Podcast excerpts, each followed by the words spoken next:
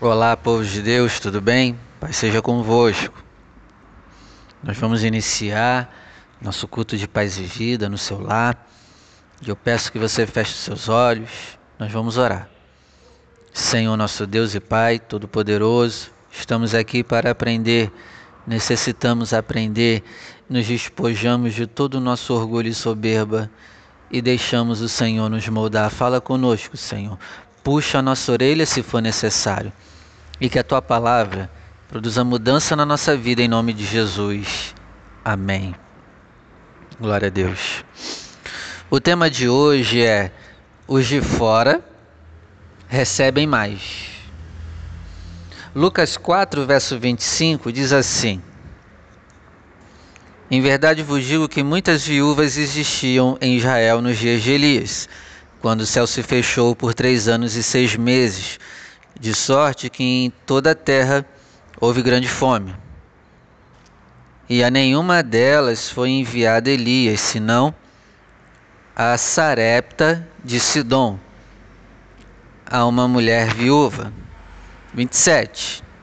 E muitos leprosos havia em Israel no tempo do profeta Eliseu, e nenhum deles foi purificado, senão Naamã da Síria. Bom, Elias ele foi enviado à viúva em Sarepta, na terra de Sidom. Não faltou comida para ela. Lembrando, uma pagã, uma ímpia, e muitos que frequentavam o templo na época dela estavam passando fome, e ela não. Eliseu foi usado para curar um homem de lepra lá da Síria sendo que tinha muitos leprosos em Israel.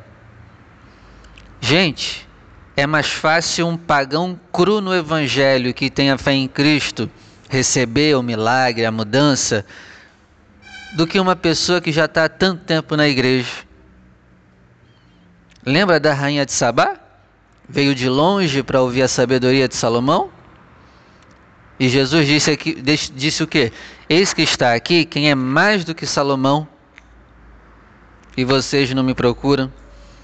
Os ninivitas se arrependeram com a pregação de Jonas, pregação de segundos.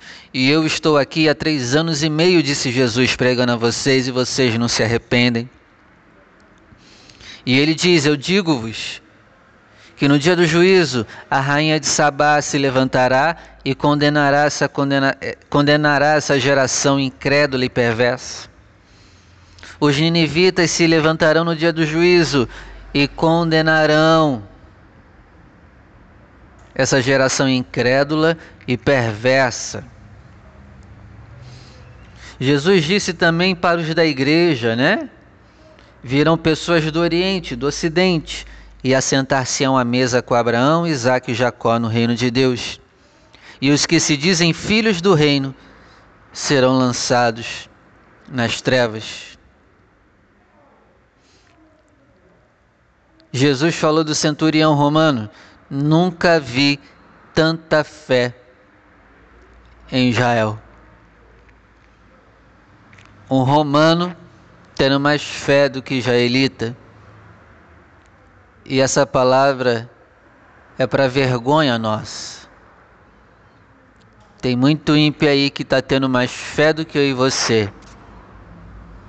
Está glorificando a Deus mais do que eu e você.